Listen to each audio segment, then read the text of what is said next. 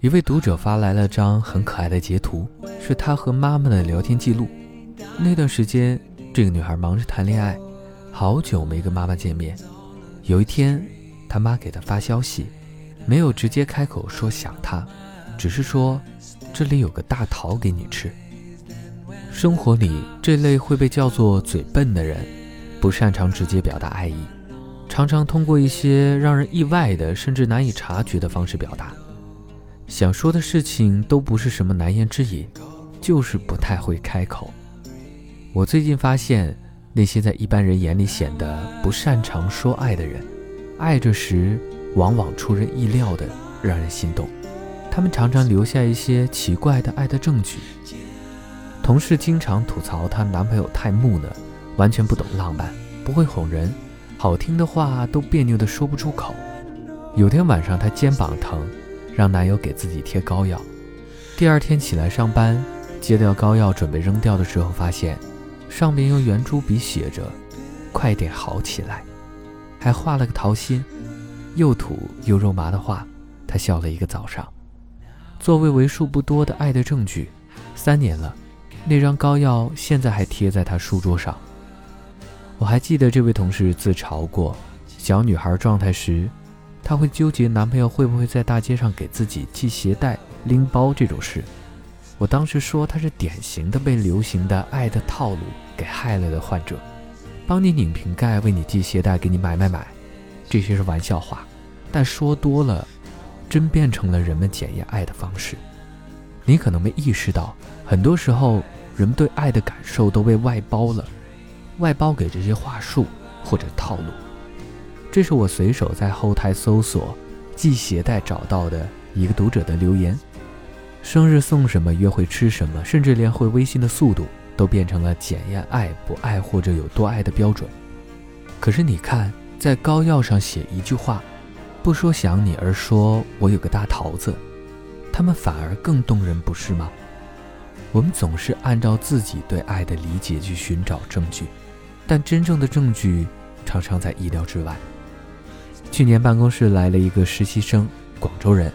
有次我们聊关于父亲的选题，他说自己的爸爸是个典型的中国父亲。来北京上火车前，他想拥抱一下爸爸，被他推开了。父女间总是很客气不亲密。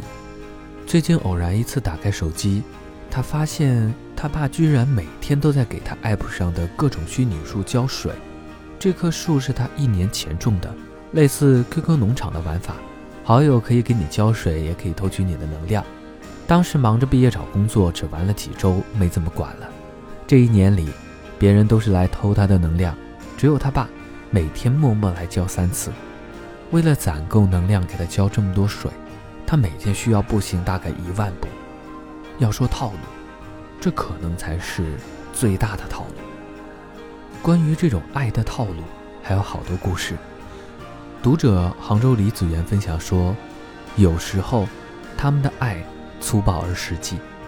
我从小没跟妈妈生活在一起，不善于表达彼此的感情。有段时间默默地屏蔽了她的朋友圈。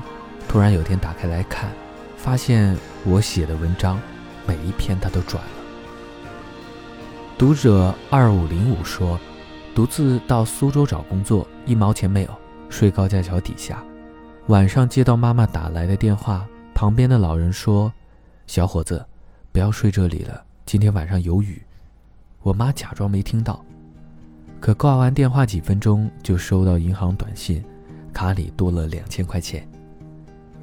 同样，读者何应分享，有时候他们的爱很沉默隐秘。从小父母离异，跟母亲生活，一年能见上父亲一两次，交流很少。如今父亲过得越来越好，但我却发现，他手上那块破表二十年都没摘下来过。我问父亲为什么不换，他说：“这是你出生之后一个月买的，和你一样大。我见不到你，就假装他是你。”我们常常容易怀疑爱，他爱我吗？是真心关心我吗？想确认爱，但又不知从何确认，总试图去找一些期待中的证明。而每个人的证明方式不同，但每一种独特方式都比那些最流行的招式高明多了。